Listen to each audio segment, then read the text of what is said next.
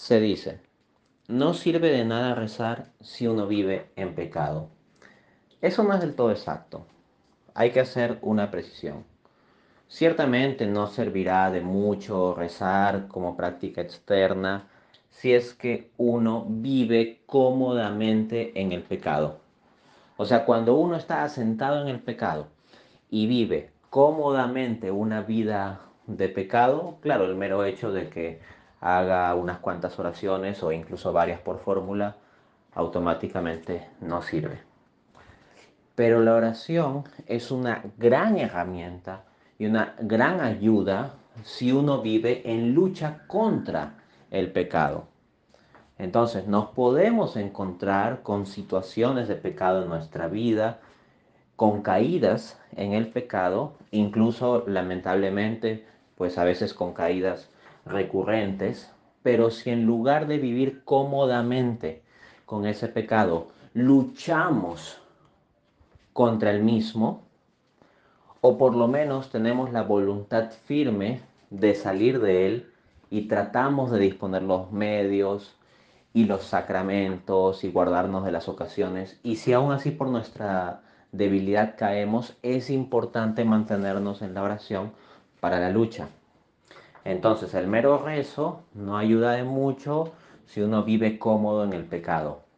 Pero para quien está incómodo con su pecado, para quien aunque eventualmente caiga o con cierta frecuencia caiga, aún así constantemente lucha contra su pecado para no caer y quiere realmente avanzar en el camino espiritual, la oración es una ayuda absolutamente necesaria. Como decía San Alfonso María Ligorio, en su libro El gran medio de la oración. El que ora se salva, el que no ora se condena. Así de sencillo. Y es que aquí lo que tenemos es una lucha del pecado y una lucha de la oración. Y una de las dos va a ganar. O el pecado o la oración. Como decía Santa Teresa de Jesús, denme una persona que ore al menos 15 minutos al día todos los días y yo aseguro su salvación eterna. Porque si sigue pecando, dejará de orar. Pero si sigue orando, dejará de pecar. Entonces nos podemos encontrar con situaciones de pecado en nuestra vida, con caída recurrente, etc.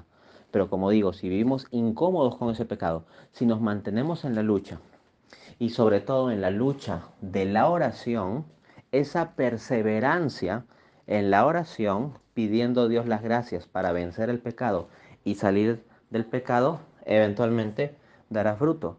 Recordemos cómo Jesús en más de una ocasión y con más de alguna comparación o parábola ha puesto énfasis en la necesidad de orar con perseverancia, de que hay cosas que las tenemos que pedir muchas veces.